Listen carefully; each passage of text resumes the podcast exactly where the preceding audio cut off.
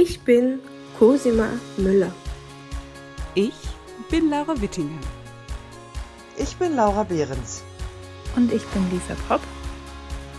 Und zusammen sind wir Montessori Talk, eure neue Plattform für alle interessanten Themen und Gespräche rund um die Montessori-Pädagogik.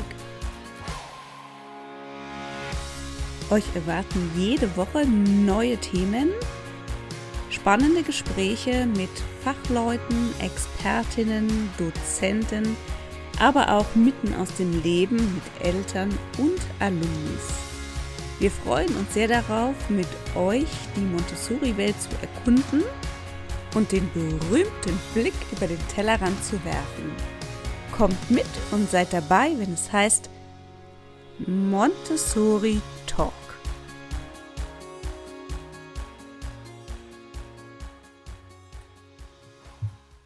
Herzlich willkommen zu einer weiteren Folge Montessori Talk. Und wir haben die große Freude, heute mit unserer ersten Masterclass zu starten. Wir haben ja angekündigt, dass wir Expertinnen und Experten zu den einzelnen Entwicklungsstufen einladen. Deswegen beginnen wir diese Masterclass-Reihe auch mit der ersten Entwicklungsstufe und hier jetzt und heute mit dem 0- bis 3-jährigen Kind. Es geht also um das Thema Montessori in der Kleinkindgemeinschaft und dazu haben wir eine Meisterin ihres Faches eingeladen, die Andrea Donath. Grüß dich, Andrea. Schön, dass du da bist. Ja, hallo Laura, herzlich willkommen auch von meiner Seite für alle, die sich den Podcast anhören und ein herzliches Dankeschön an euch, dass ihr mich eingeladen habt. Super. Wir starten einfach jetzt gleich mit einer Vorstellung. Andrea, ähm, es wäre schön, wenn du einfach ein bisschen erzählst, wo du ähm, herkommst, ähm, wie du zu Montessori gekommen bist, ähm, in welcher Position du heute arbeitest und ähm, was dir besonders am Herzen liegt. Ja, also momentan lebe, arbeite, wohne ich in Berlin und fühle mich auch sehr wohl hier. Und mein Weg ähm, hat so durch ähm, ganz Deutschland und äh, durch viele verschiedene ähm, Genren der Bildungseinrichtungen geführt. Ich habe 1990 äh, in Wiesbaden die Montessori-Pädagogik kennenlernen dürfen. Da gab es eine Wanderausstellung, die sich durch Deutschland bewegt hat und in der halt Montessori-Pädagogik und vor allen Dingen auch Materialien präsentiert worden sind. Und ähm, damals war ich in Wiesbaden Gast und habe mir diese Ausstellung angeschaut. Und dann stand ein älterer Herr neben mir, der mir dann erklärt hat, welche Rolle der Rosaturm spielt. Und ich war ähm, sehr jung und habe also auch ganz gespannt zugehört und habe dann äh, mich auch gewagt zu fragen, kann ich mal so eine Einrichtung sehen?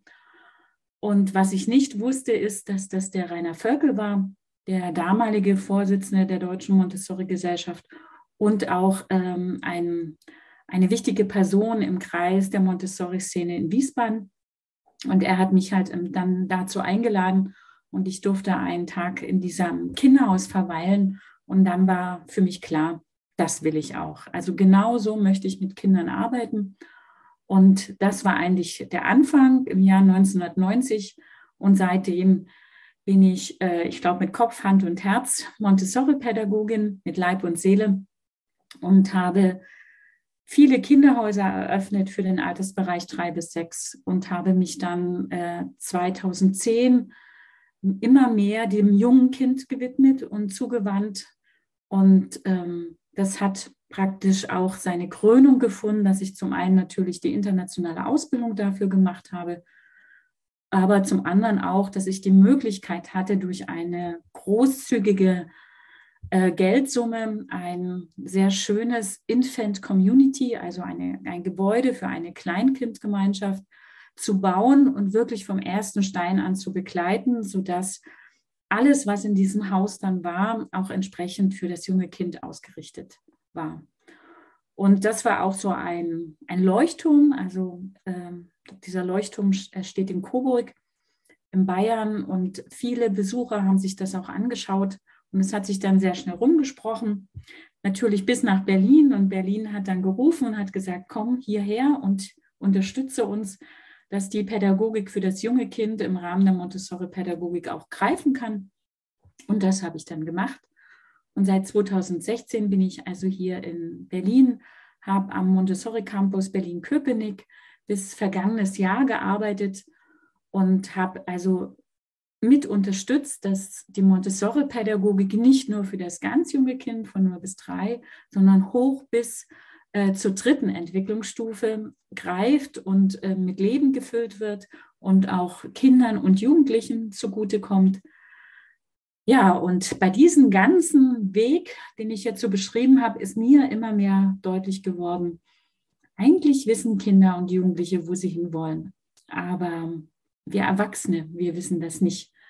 Und ähm, deshalb habe ich natürlich mich zunehmend mehr auch ausgerichtet, im Erwachsenenbereich, in der Erwachsenenbildung aktiv zu sein. Und der letzte Schritt, den ich in der Richtung unternommen habe, ist, dass ich seit vergangenem Jahr, äh, August, äh, die Leitung für Pädagogik und Ausbildung beim Montessori Bundesverband Deutschland eingenommen habe und jetzt also auf Bundesebene mein ganzes Wissen, mein Herz für diese Pädagogik ähm, ja, weitergeben kann. Und ähm, das ist eine sehr spannende Arbeit, weil es natürlich nochmal auf einer anderen Ebene ist.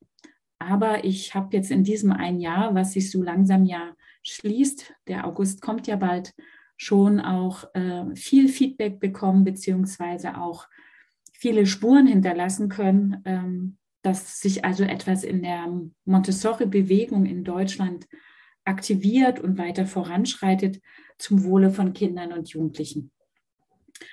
Ja, meine Söhne, ich habe zwei, die haben auch ähm, das ganze Konstrukt miterlebt und ähm, ich bin wahnsinnig stolz auf ihren Weg, den sie gehen.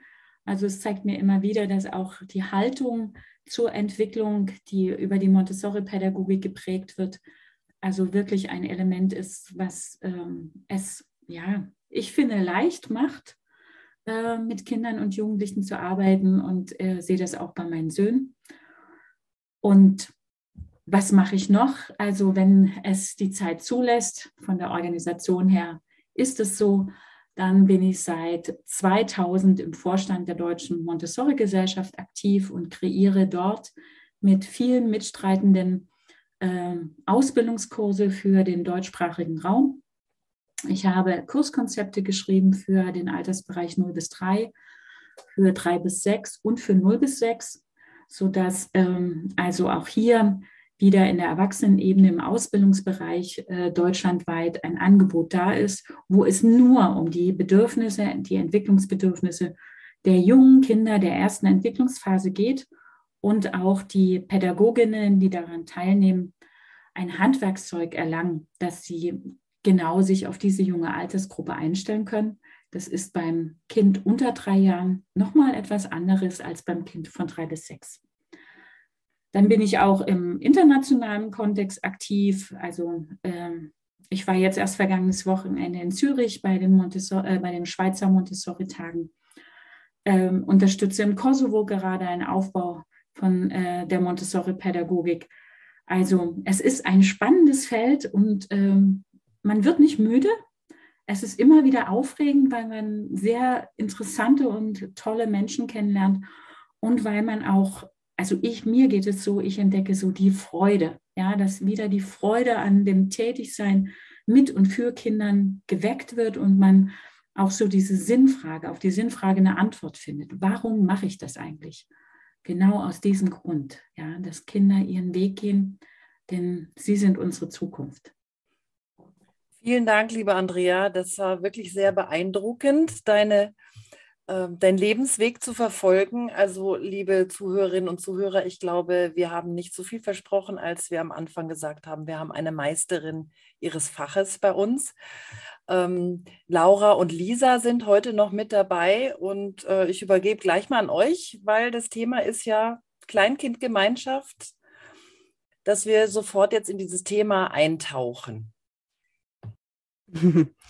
Also ähm, zuallererst möchte ich mal sagen, Andrea, es ist so schön und spannend zu hören, wenn du beschreibst, wie du deinen Weg zu Montessori gefunden hast, dass man, ähm, das ich glaube, oder es geht allen Montessori-Pädagogen so, dass man immer wieder ähm, auch dahin zurückkehrt zu diesen Wurzeln, wo hat es angefangen, wo hat diese kleine Glut angefangen zu glühen, wo ist dieser Funken übergesprungen von Montessori und wie sich das dann so entwickelt hat und wie das dann weitergegangen ist und dass trotz der vielen Aufgaben und trotz der vielen Ämter, die du auch übernimmst, man immer raushört, wo ist denn jetzt bei dir dieses Menschliche, ja? Also es geht ums Kind, es geht darum, ähm, den Kindern den Platz in der Gesellschaft und äh, ja, diesen ähm, ihnen zuzusprechen, was, was ihnen auch wirklich, was sie verdienen und in der äh, Unterstützung der Entwicklung verdienen. Und das hört man immer wieder raus und dieses Herzblut, was dahinter steckt, und das ist für mich was ganz Tolles, ähm, dass man das immer dann auch so jetzt, wenn wir im Podcastgespräch sind, dass das immer so durchkommt. Ja, und ähm, gerade dieser Bereich äh, 0 bis 3-Jährige, da haben wir ja schon eine Folge gemacht. Also wenn ihr die Einführung dazu von uns hören wollt, dann müsst ihr nochmal zurückzoomen auf Podcast Folge 2. Da haben wir das generell dazu gesprochen und ähm, da haben wir ja ganz viel erklärt, was diese sehr jungen Kinder brauchen, zu Hause brauchen. Wie sieht es denn dann in einer, in einer Einrichtung aus, also in einer Kleinkindgemeinschaft? Wie kann man denn äh, nach Montessori da auf diese ganz speziellen Bedürfnisse eingehen. Also einmal durch die Ausbildung, äh, klar, aber wie, wie muss man sich das denn äh, in der Umsetzung vorstellen? Kann ich, mir, kann ich mir denken, dass viele Eltern jetzt gerade mit so einem Fragezeichen über dem Kopf dastehen? ja, das Spannende ist, ähm, dass es ja ein bisschen auch Maria Montessori so ging, ja, weil sie stellte fest, als sie in der Zeit in Indien war, dass sie mit ihrer Pädagogik zu spät anfängt. Ja, also weil das Kinderhaus 1907 gegründet äh, war ihr Ausgangsort, also die drei bis sechsjährigen. Und ähm, mir ging es jetzt so auf der Didakta, auf der Bildungsmesse, die vor kurzem war, dass ähm, ich dort auch bemerkt habe bei den Ausstellern, ja, wir fangen zu spät an. Diese ganz jungen Kinder werden gar nicht in den Fokus der, ähm, der gesellschaftlichen Wertigkeit gehoben. Und ähm, Deshalb ist es so wichtig, also auch immer wieder darauf zu bestehen, die erste Entwicklungsphase, äh, die wir hier bei Montessori haben, die wir auch definieren äh, mit Entwicklungsbedürfnissen, mit Voranschreiten von bestimmten, äh, in bestimmten Meilensteinen der Entwicklung, ist grundlegend und ist die Basis. Und wir als Gesellschaft müssen eigentlich dort extrem viel hinein investieren in gut ausgebildete PädagogInnen. Und Maria Montessori hat gesagt, die Besten der Besten gehören da rein. Und das ist halt für mich auch, auch so ein Anlass gewesen, zu sagen, es muss eine so solide und umfangreiche Ausbildung sein, denn das junge Kind, dieses Kind unter drei Jahre, wird ja auch in Fachkreisen Infancy genannt und das bedeutet der Sprache nicht mächtig. Also vieles, was in ihrer Entwicklung erst langsam in Gang kommt und sich entfalten kann bis äh, zum dritten Lebensjahr, also Grundlagen sich schaffen, wie die Bewegung, der aufrechte Gang, dass die Hände frei sind, dass die Feinmotorik sich entwickelt, dass das, die Sprache aus dem Inneren des Kindes auch nach außen heraustritt und bis dahin, dass es auch sagen kann, nein, das mache ich allein, uns davonrennt und vielleicht noch lacht dabei und dann auch sich letztendlich als ich bezeichnet um das um zweieinhalb bis drei Jahre. Das sind ja wahnsinnig bedeutsame Entwicklungsschritte. Und deshalb ähm, ist ein wichtiger Punkt äh, wirklich die Ausbildung. Und in der Ausbildung geht es auch darum, welche Meilensteine der kindlichen Entwicklung sind denn da? Denn die Kinder helfen uns. Ja, die helfen uns, weil alle Kinder dieser Welt haben diesen universellen Lehrplan und absolvieren ihn auch. Manche in einem anderen Zeitkonzept, manche in einer unterschiedlichen Reihenfolge. Da wird mal was weggelassen, vielleicht das Krabbeln. Ähm, aber im Großen und Ganzen gehen sie ihren Weg und es ist halt äh, einfach nur eine Freude zu sehen, wie sie sich entfalten. Und Laura, du hattest äh, auch so was ganz Wichtiges angesprochen. Du hast gesagt, da gibt es Menschen, ja. Und ähm, das ist genau der Schwerpunkt auch bei diesen jungen Kindern. Wenn ein Kind auf die Welt kommt, dann wollen Eltern ihrem Kind die Welt zu Füßen legen. Und das wirklich auch sinnbildlich gesehen. Die ersten, die wichtigsten Bezugspersonen, der sichere Hafen, das sind die Eltern. Und äh, das Schöne ist ja, dass in diesem Montessori-Konzept für das ganz junge Kind auch die Eltern mit ins Boot genommen werden. Das heißt, dass ich als Assistentin der frühen Kindheit auch in der Familie mit ähm, mich verankern kann, dass ich Eltern zur Seite stehe, dass ich in der Zeit, wo die Kinder noch nicht laufen können, auch ein Angebot schaffen kann in einer Einrichtung, wo Eltern mit ihren Kindern hinkommen und dort beratend zur Seite stehen. Aber nicht für das Kind, sondern für die Eltern. Also damit die Bezugspersonen, ja, die das Bindungsgefüge gestalten, die den sichersten Hafen für das Kind ein Leben lang schaffen, dass sie auch äh, einen Blick entwickeln und sehen, was braucht mein Kind. Und da ist weniger oft mehr. Also das Maß der Dinge spielt eine ganz große Rolle. Und wo kann man das denn am besten zeigen, wenn nicht im Miteinander und im Erleben? Also da geht es weniger darum, dass Bücher gelesen werden, sondern in der Situation, was Ihr Kind macht. Schauen Sie nochmal genau hin und dann gemeinsam überlegen, warum, warum strebt es jetzt das an? Ja, und was könnten wir tun, um das Kind in den nächsten Entwicklungsschritt begleiten? Also Andrea, kann ich kurz mal da reingrätschen? Mhm. Kann ich das so zusammenfassen, kurz für unsere Zuhörerinnen und Zuhörer, dass es in erster Linie darum geht, äh, schon in einer vorbereiteten Umgebung zusammen als Montessori-Pädagogin mit den Eltern zu sein und denen in erster Linie beratend zur Seite zu stehen. Also was mache ich, wenn mein Kind ähm, Durst hat zum Beispiel und es schon ähm, greifen kann?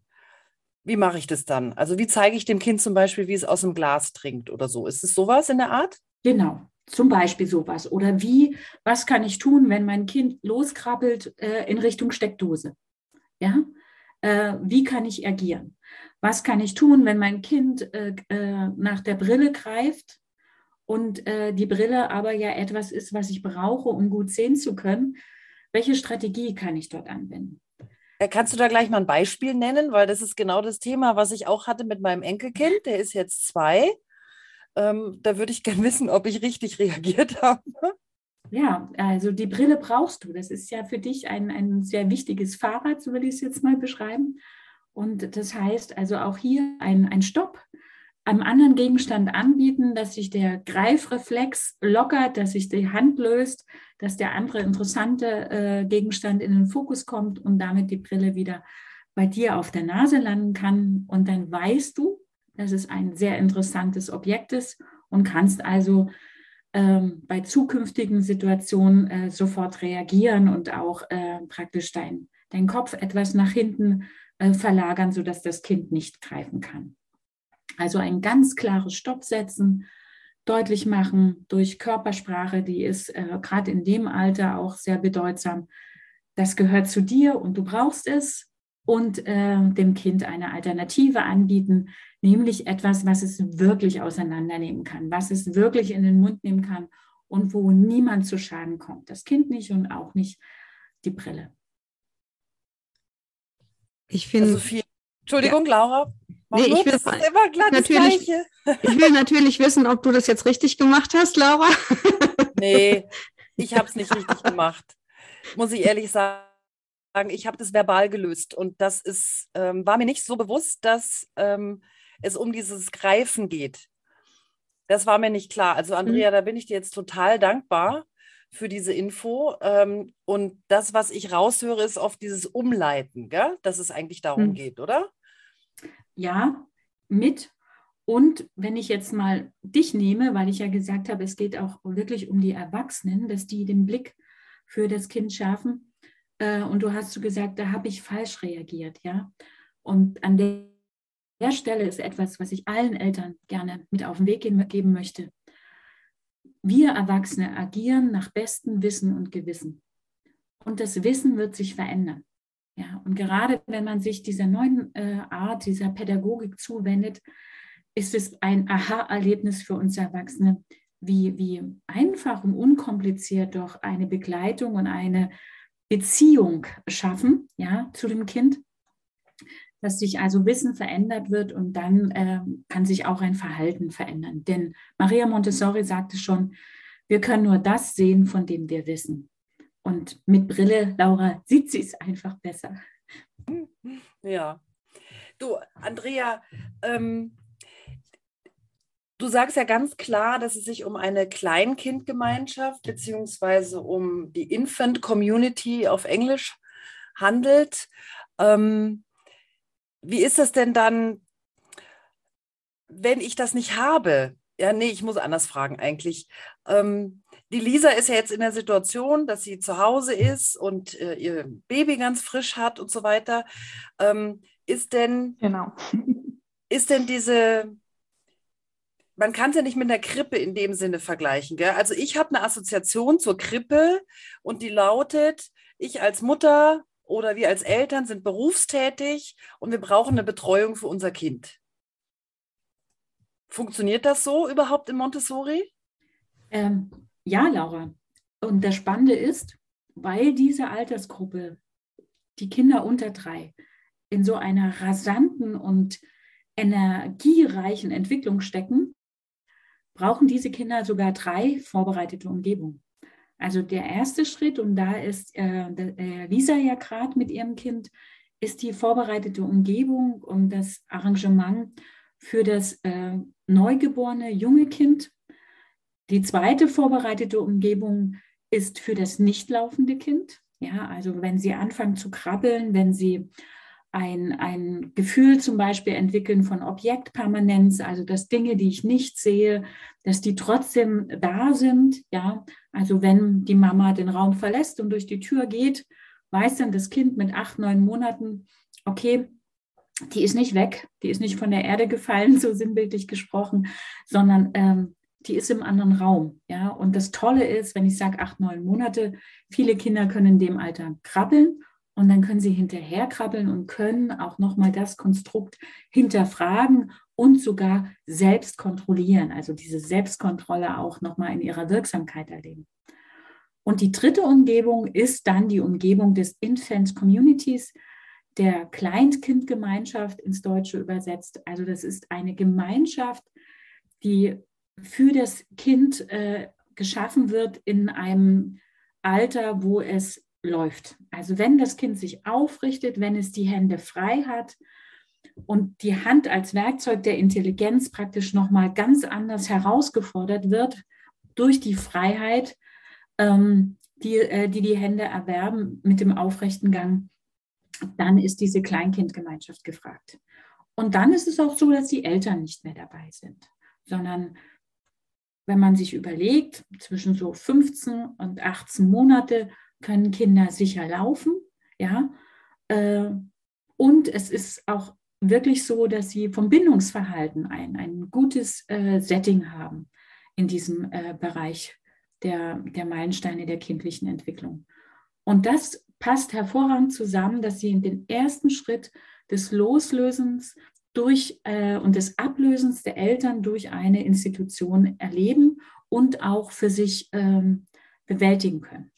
Da spielt aber eine ganz große Ro Rolle die Stärke der Gruppe, weil unabhängig davon können junge Kinder, also wirklich so 13, 14, 15 Monate, können je mehr Menschen da sind, umso äh, komplizierter wird es für sie und umso stressiger wird es für sie.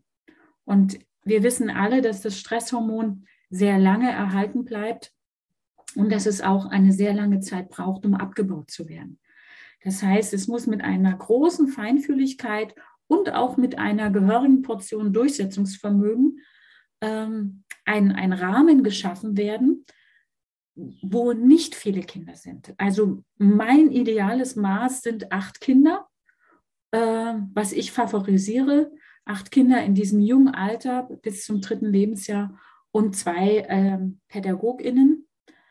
Das äh, in, in Vollzeit, das wäre natürlich ideal. Ich selber habe schon so gearbeitet und ich weiß, was, was dieser sichere Rahmen den Kindern ermöglicht. Also das waren Entwicklungsschritte, die, die immens waren, die ich nur äh, bestaunen konnte. Ähm, aber ich weiß auch, was es bedeutet, wenn immer mehr Kinder dazukommen. Und das ist, glaube ich, auch die Krux, die wir gerade haben und die auch Jesper Julia damals äh, 2000, glaube ich, 14 war es, ganz klar ausgesprochen hat, ähm, dass, als er die Krippen äh, kritisiert hat, dass die Gruppenstärke für diese jungen Kinder viel zu groß ist. Und deshalb nochmal den Bogen gespannt zum Anfang. Wir müssen es gesellschaftlich erreichen, dass diese dass dieses Entwicklungsalter als so wertvoll und gewinnbringend für unsere Zukunft angesehen wird, dass dort investiert wird. Eine Gruppe mit 16 Kindern unter drei Jahre ist der pure Stress für die Kinder und wird ganz andere Dinge auslösen als eine entspannte und positive Entwicklung. Ich glaube, Andrea, du sprichst uns allen aus den Herzen, die wir auch Mütter sind und Lisa ja auch aus diesem, ähm, zumindest aus der äh, Einrichtung kommt. Ähm, ein ganz wichtiger Punkt, also du hast mehrere total wichtige Punkte angesprochen und ähm, eins, was ich aber nochmal herausarbeiten möchte, ist, ähm, wir brauchen das Verständnis dafür, dass es wichtig ist, diese ähm, Einrichtungen für ähm, also wirklich auch auf die Kinder ausgelegt, ähm, dass die Einrichtungen auf die Kinder ausgelegt werden, dass es eben nicht darum geht, äh, dass es Verwahrstationen für arbeitende Eltern ist, sondern dass es eine Möglichkeit ist, ähm, dass das Kind oder die Kinder ähm, ja zu, zu fördern und ähm, den Entwicklungsbedürfnissen gerecht zu werden. Und es ähm, muss klar werden, dass ähm, eine äh, Gemeinschaft, so wie du sie angesprochen hast, eine äh, Kooperation zugrunde liegen muss, und zwar zwischen Eltern und Einrichtungen. Ich weiß, dass ganz viele Eltern ganz viel Angst davor haben, quasi in eine Art, ja, sagen wir mal, ähm, Battle zu kommen mit dieser Einrichtung. Wer macht es besser? Wer macht es? Wer kann äh, die, besser auf die Kinder eingehen? Und da muss man ganz klar sagen, es geht darum, dass man ein echtes Angebot für Eltern und Kinder schafft, so wie du es gesagt hast, dass die Eltern mit ins Boot genommen werden und dass ähm, auch eben die Zusammenarbeit äh, im gegenseitigen Austausch stattfindet und dass die Eltern auch, und das ist ja im Grunde genommen unser aller Bestreben mit jetzt egal welchem Angebot, was von Podcast über ähm, Community und so weiter, dass ähm, die Eltern an die Hand genommen werden, und dass es eine Art Vermittlung gibt zwischen dem Konzept und ähm, zwischen dem, was, was die Kinder auch wirklich brauchen, weil ich glaube, da sind einfach ganz viele äh, Ängste auch immer noch vorhanden, eben weil die Realität oft nicht, äh, nicht so aussieht, wie, wie sie eigentlich idealerweise sein sollte. Naja, weißt du, Laura, ähm, es ist auch einfach so, dass viele Eltern arbeiten müssen. Und ich kann mich auch erinnern, dass ich meine Kinder auch früh in eine Betreuung gegeben habe, weil ich eben gearbeitet habe. Und da sprichst du genau einen wichtigen Punkt an. Ähm, ich hatte oft ein schlechtes Gewissen gegenüber meinen Kindern, dass ich sie abgeben musste quasi, weil das Geld musste einfach äh, auch stimmen nachher auf dem Konto und wie sehr hätte ich mir gewünscht, dass es bei uns eine Montessori-Krippe gegeben hätte hat es aber leider nicht. Und Andrea, was du erzählst da, ist wirklich so paradiesisch, dass ich mich frage, wie kriegen wir das hin? Weil eigentlich brauchen die Kinder in dem Alter ja auch wirklich noch total paradiesisch. Also eigentlich brauchen alle Kinder und auch die Jugendlichen brauchen natürlich paradiesische Umgebungen. Ähm, also bei mir arbeitet es jetzt gerade. Ich weiß nicht, Lisa, wie es dir geht. Äh, ich glaube, ich sollte noch mal eine, kind, eine Kleinkindgemeinschaft gründen. Unbedingt, ja. Das ist alles gründungsmäßig wichtig, ja, dass man das machen könnte, ja, das stimmt. Ja, also was, was mir jetzt gerade noch so im Kopf gekommen ist, wo du gesagt hast, diese Unsicherheit, also das kann ich absolut unterschreiben. Ähm, man, man liest, also ich belese mich als, als Erzieherin, als Montessori-Pädagogin natürlich immer wieder, ja, und bin schon absolut in der Materie drin, aber wenn du dann plötzlich, also mit acht Jahren Berufserfahrung auch völlig äh, klar und dann hast du plötzlich eine Verantwortung für so ein kleines, wunderbares Wesen und das ist äh, Mittelpunkt deines Lebens plötzlich. Und ähm, dann geht's los, ja. Und äh, dann überlegt man erstmal, was ist denn wichtig und was soll man denn machen? Und dann kommt diese Unsicherheit auf. Ähm, es genug? Trinkt es genug?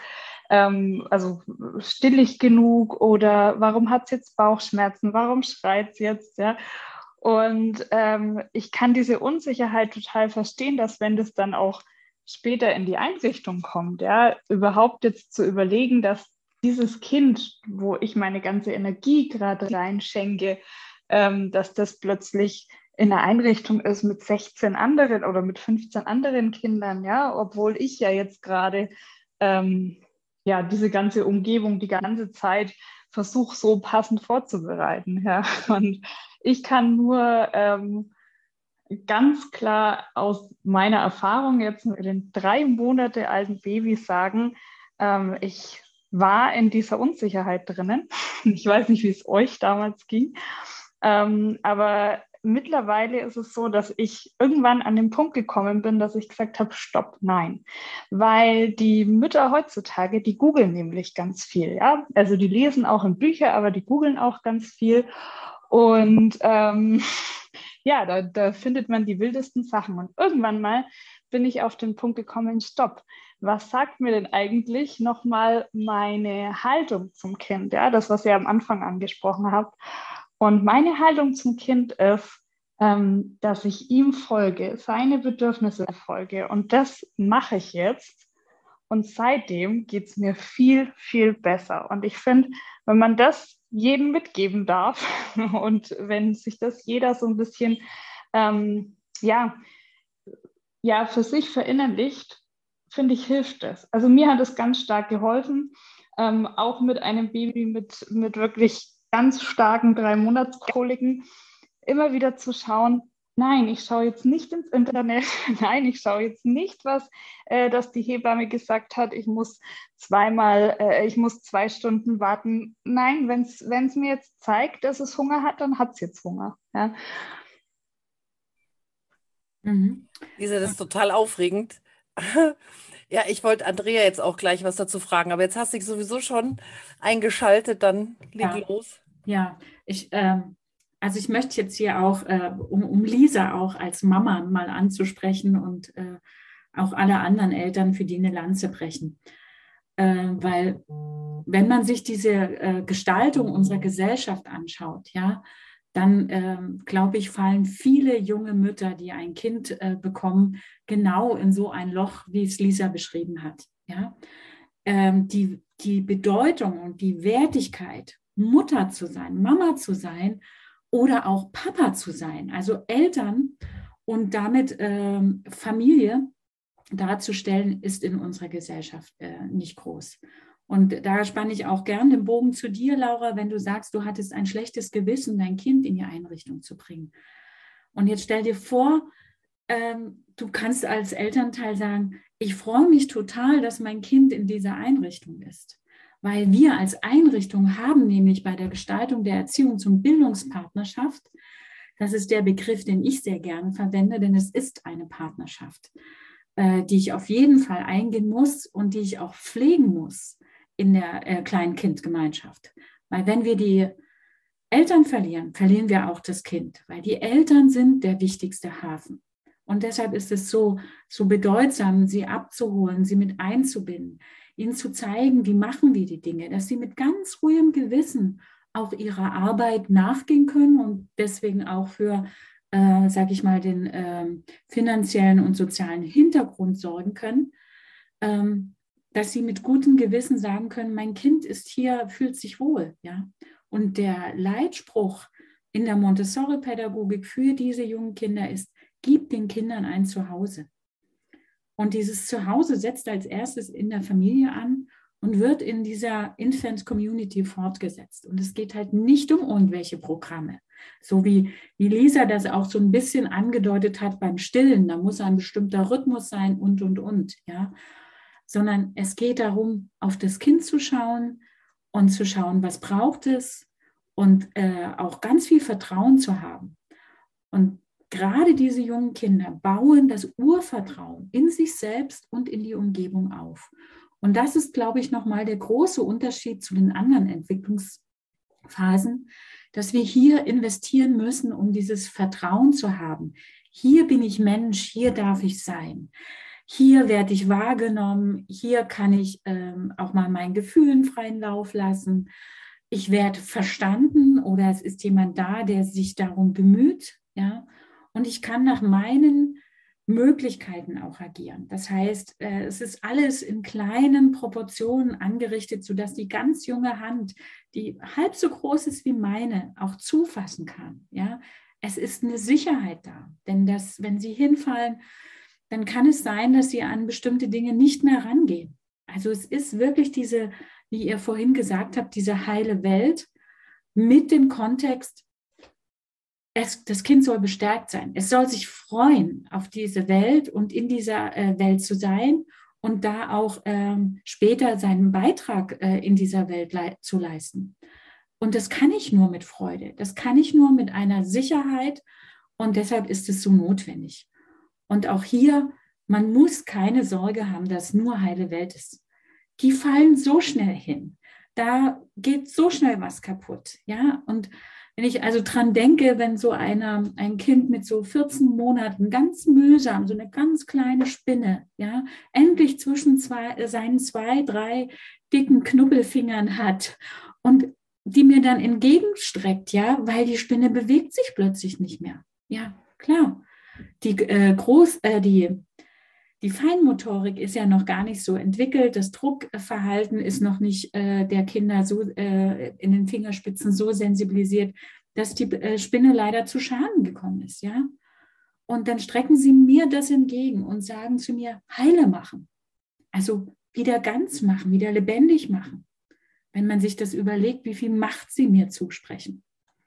Und dass mir bewusst ist, ich bin nicht mächtig und ich darf diese Macht überhaupt nicht äh, in Richtung der Entwicklung des Kindes einsetzen, sondern wenn es darum geht, dann sollte ich diese Macht einsetzen, um für sie einen gesellschaftlichen Rahmen zu schaffen und in der Erwachsenenwelt auch einen Blick dafür zu schaffen, dass es so wichtig ist, dass wir diesen jungen Kindern den Raum geben. Ja. Und wenn man sich überlegt, äh, also sie leisten nie wieder in ihrem Leben solche großen Entwicklungsschritte ja, von einem Wesen, äh, was auf die Welt kommt, was erstmal liegt, ja, äh, was äh, getragen werden muss, gehalten werden muss, was sich noch nicht artikulieren kann. Und nach einem Jahr steht es plötzlich auf, auf seinen Beinen, ja, und die ersten Worte fangen an rauszusprudeln. Und man spürt schon die ersten äh, Besonderheiten dieser äh, werdenden Persönlichkeit bis dahin gehen, dass sie mit drei wirklich auch in ganzen Sätzen losplappern und die Freude bei den Eltern auch zu wecken und zu sagen, schaut mal her, diese Schritte, die euer Kind hier geleistet hat, das ist etwas, was ihr mit unterstützt habt. Und das ist auch mein großer Kritikpunkt. Wir, wir geben Eltern viel zu wenig ein Feedback. Und zwar ein positives Feedback ja, dass sie auch mal bestärkt sind. Also es geht ja oft darum, ja, was mache ich falsch? Und darum geht es nicht, sondern es geht darum, welchen Schritt bist du jetzt mit deinem Kind gegangen und schau, was, was es für ein Ergebnis hatte. Und es gibt Möglichkeiten, wo du dich äh, in dieser Begleitung noch wohler fühlen kannst und die Möglichkeiten aufzuzeigen. Und das ist so einfach. Garderobensituation, ja, und der Papa möchte, ähm, der Papa möchte äh, das Kind, äh, dass das Kind sich die Hose anzieht und sagt zum Kind, komm, wir ziehen die Hose an. Nein, dann kann man einfach daneben gehen und sagen, uh -uh, das Kind zieht seine Hose an, du passt überhaupt nicht in die Hose rein. Ja, und dann ist ein, ein Lächeln da und dann kommt aber erstmal im, im Bewusstsein an des Erwachsenen, Mensch, stimmt, ich habe ja hier überhaupt nicht das formuliert, was ich möchte. Ja, Und so gibt es diese ganz vielen kleinen Situationen, wo ich Eltern auch begleiten kann, gleichzeitig etwas fürs Kind bewirke und auch nochmal die Professionalität äh, der Kindereinrichtung, der Kleinkind-Community äh, auch hier fördern kann. Also Andrea, ich habe sehr viele Parallelen gefunden von dem, was du gerade gesagt hast, mit den 12- bis 15-Jährigen, also mit den jungen Jugendlichen. Wenn ich jetzt nicht wüsste, dass wir über das 0- bis 3-jährige Kind sprechen, würde ich auch, hätte ich auch genauso sagen können, ah, wir sprechen über das soziale Neugeborene. Aber das ist eine Geschichte für einen anderen Tag. Ich würde mich total freuen, wenn wir uns darüber vielleicht auch in einem der nächsten Podcasts mal austauschen könnten, wie ähnlich diese beiden Entwick Teile der Entwicklungsstufen miteinander sind. Das fände ich sehr, sehr spannend. Da, da wäre ich gern dabei, Laura, weil ein Zweijähriger und ein 14-Jähriger, das ist schon eine spannende Sache. Absolut. Sogar der 20-Jährige ist noch ähnlich. Ähm, ihr Lieben, die Zeit rennt. Wir, äh, ich habe gerade eben so schön zugehört, Andrea, und dachte mir so, ja, das, ich dachte bei jedem Satz so, ja, ja, ja, genau so ist es. Eine Lanze für die Eltern brechen, eine Lanze für die Kinder brechen, aber auch eine Lanze für die Pädagogik brechen. Es ist eine, äh, es ist ein Gesamtding, was in der Gesellschaft einfach noch viel präsenter besprochen werden muss, was in die Köpfe rein muss. Und ähm, ich sage meinen Eltern immer, die dann zu mir kommen und nach, nach irgendwas fragen, was, wie soll man dies machen, wie soll man jedes machen, ähm, die wissen das eigentlich. Ja, und man wächst mit dem Kind, man wächst mit seinen Herausforderungen. Ähm, das ist ein ganz wichtiger Satz, finde ich man muss nicht alles wissen vorher, das kann man gar nicht. Man wird Eltern ähm, ohne, ohne riesige Vorbereitung, ne, also im meisten Falle jedenfalls. Und ähm, das kommt dann alles nach und nach und man muss seinen Weg finden. Und es ist ganz toll, wenn dieser Weg begleitet wird auf einer Strecke über ähm, dann die Entwicklung. Und ich möchte mich schon von unseren Gästen verabschieden und ich zitiere noch einen ganz wichtigen Satz von Montessori. Dem Leben helfen, das ist unsere Aufgabe. Mehr brauche ich gar nicht dazu zu sagen. Ich wünsche euch eine gute Zeit und hoffe, wir hören uns alle wieder und ihr hört uns das nächste Mal wieder zu, wenn es heißt Montessori Talk.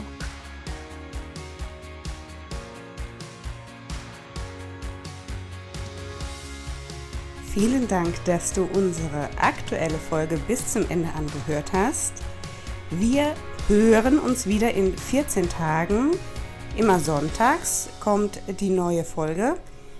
Bis dahin bleibt ein bisschen Zeit für dich vielleicht noch ein bisschen mehr über unsere Arbeit, über unsere Projekte oder auch über unsere Personen zu erfahren.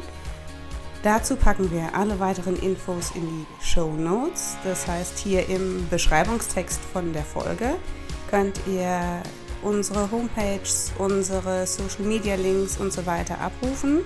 Ich sage aber auch nochmal, Laura und Cosima machen zusammen Blickpunkt Montessori. Lisa Pop macht The Montessori Kurs und Laura Wittinger macht Montessori im Alter. Ihr könnt diesen Podcast liken, teilen, weiterempfehlen und wir freuen uns auf das nächste Mal und das nächste Themengebiet. Bis dahin.